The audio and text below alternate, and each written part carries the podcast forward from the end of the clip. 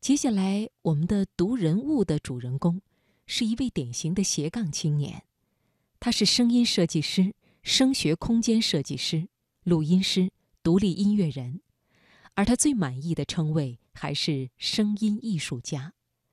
他的名字叫李星宇。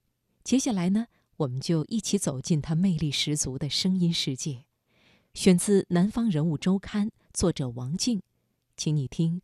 亚马逊寻生记。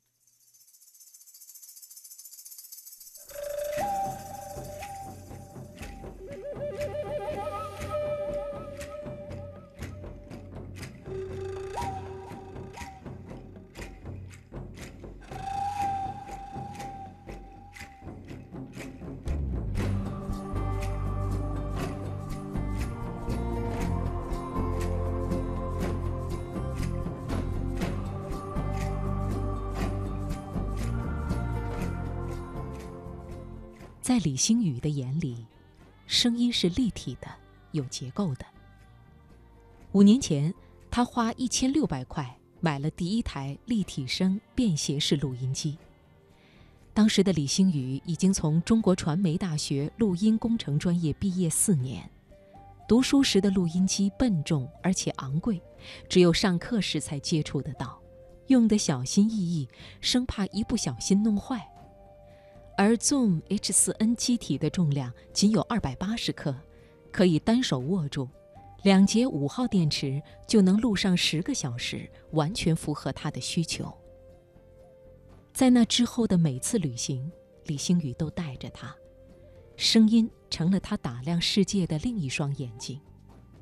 法国维埃尼翁薰衣草庄园里的蜜蜂振翅。雅加达月台火车离站的坑灯声，里约足球小子的嬉笑打闹，萨尔瓦多老街的一场阵雨。他希望和那些无法远行的人分享这些声音。于是，二零一四年，他开始以“声音博物馆”的名义发布来自世界各地的声音。二零一六年夏天。声音博物馆的触角伸到了亚马逊雨林。八月一日，李星宇带领团队从圣保罗飞往亚马逊雨林的入口城市马瑙斯。一下飞机，热浪袭来，这是他第二次来到这里。和两年前相比，马瑙斯从事亚马逊旅游或探险的旅行社多了起来。也是在这里。李星宇见到了事先联系好的当地向导安东尼奥。安东尼奥的雨林生存经验丰富，曾经多次带领纪录片拍摄团队进入雨林，而去采集声音倒还是第一次。八月三日，他们租了一艘带有发电机的家用大船，带足半个月的食品，沿黑河向距玛瑙斯二百二十公里的雅乌自然保护区驶去。雅乌自然保护区是世界上最大的热带雨林公园，也是亚马逊中部地区最大的鸟类聚集地和哺乳动物保护地。这里几乎没有现代化设施，游客更是寥寥。李星宇决定在雅乌待五天，然后顺流而下，一路采生。十五天后回到出发地马瑙斯。雨林里的十五天。吃住都在租来的船上。亚马逊常年湿热多雨，年平均气温二十六度，早晚温差却可达二十度。白天太阳很强，能穿过皮肤到达骨头。太阳落山以后，湿气上来，身上、甲板上全是水。晚上睡觉通常开着空调，裹着棉被。李星宇对湿气。烟酒、灰尘过敏，一进雨林就开始皮肤瘙痒。为了活动方便，他通常穿着短袖工作，难免被各种蚊虫、蚁类叮咬。衣服湿透贴在身上，闷得难受。每天晚上，李星宇都会把第二天的工作诉求告诉安东尼奥，由安东尼奥设计具体路线。在亚马逊雨林里迷路是一件极其麻烦而且恐怖的事情。周围几乎一模一样，靠植物的生长或太阳来辨认方向，效果微乎其微。如果大声呼叫，一旦距离超过二十米，声音便无法传递到人耳，反而可能引来猛兽。雨林里虫鸟很多，五点多就开始叫，人就别想再睡了，索性起床，准备妥当后，九点钟左右出发工作。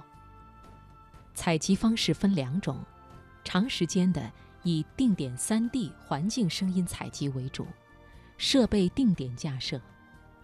和立体声录音相比，3D 环绕声录音可以对环境的上下左右、前后里外都进行录音并解码。他们把麦克风绑在高低错落的植物间，静待雨的到来。起先是稀稀簌簌的声音。